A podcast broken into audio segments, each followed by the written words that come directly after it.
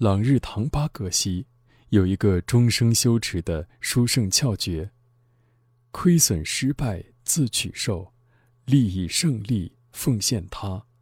也是说，凡是对我们没有利益的事情，比如亏损、损害等，都由我们来承受；凡是对我们有利益的，比如所有的快乐、幸福、顺利、胜利等，全部都奉献给别人。朗日唐巴格西一辈子都在宣讲这个窍诀，也一直在思维实修这两句话。最后，他成了一位了不起的大成就者。朗日唐巴格西圆寂以后，一次恰卡瓦格西去贾相瓦格西家，看到他的枕头旁边放了一个小金函，恰卡瓦格西打开来翻阅后，正好看到了这两句话。觉得这实在是稀有之法，于是恰卡瓦格西问：“这个窍诀是谁说的？在哪里可以学到？”这是朗日唐巴的窍诀。朗日唐巴现在在哪里呢？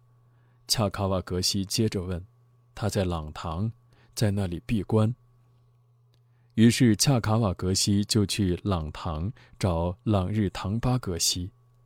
朗唐离拉萨。还有一段距离，恰卡瓦格西到了拉萨时，就开始打听朗日唐巴格西现在还在不在。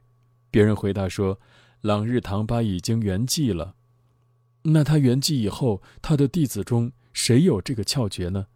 格西接着问。他有两位重要弟子，但是他们两个现在正为了他们师傅的寺庙在争吵。恰卡瓦格西听了后觉得。朗日唐巴格西是一位那么殊胜的上师，但是他的两个弟子却为了争做寺里的住持而争吵。他们肯定没有这个窍诀。其实尊者的两位弟子并没有为了寺院住持的位置而争吵。事实上，他们两个是在彼此修恭敬清净心，彼此相互赞叹。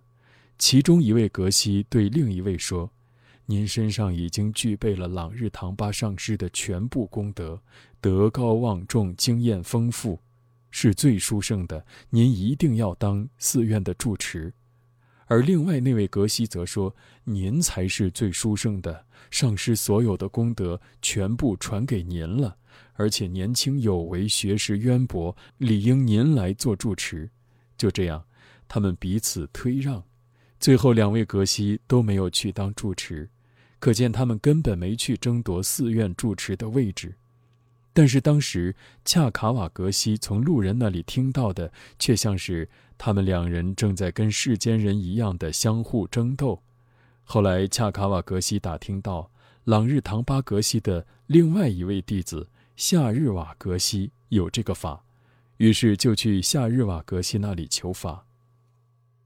当恰卡瓦格西来到夏日瓦格西的寺庙时，夏日瓦格西正在传法，当时有几千僧人在听法，恰卡瓦格西也坐在其中听了六天，但是类似这样的窍诀却一句话也没有听到。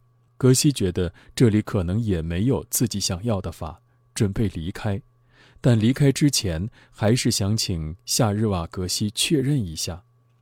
那天。夏日瓦格西传完法后，正在绕塔，于是恰卡瓦格西上前去拜见。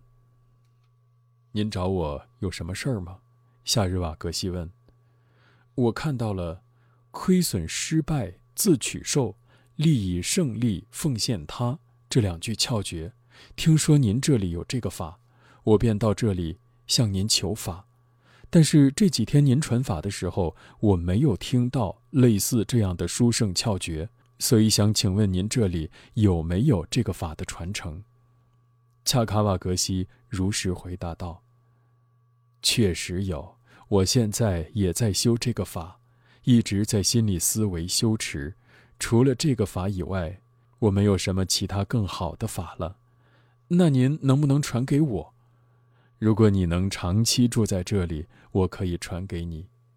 就这样，恰卡瓦格西一直医治夏日瓦格西修行整整六年，最后也修好了这个法，成为一位伟大的成就者。恰卡瓦格西成就以后，也一直在传这个法，尤其是这两句窍诀。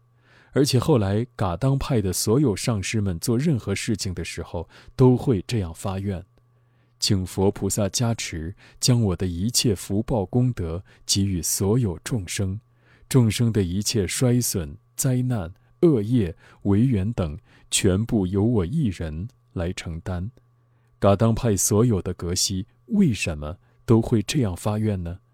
就是因为恰卡瓦格西依靠这个法修持六年而成就了，并传给了后来的格西，之后的格西们也都靠修这个法而成就，所以修行大乘佛教的人非常需要这个自他交换的慈悲心、菩提心修法。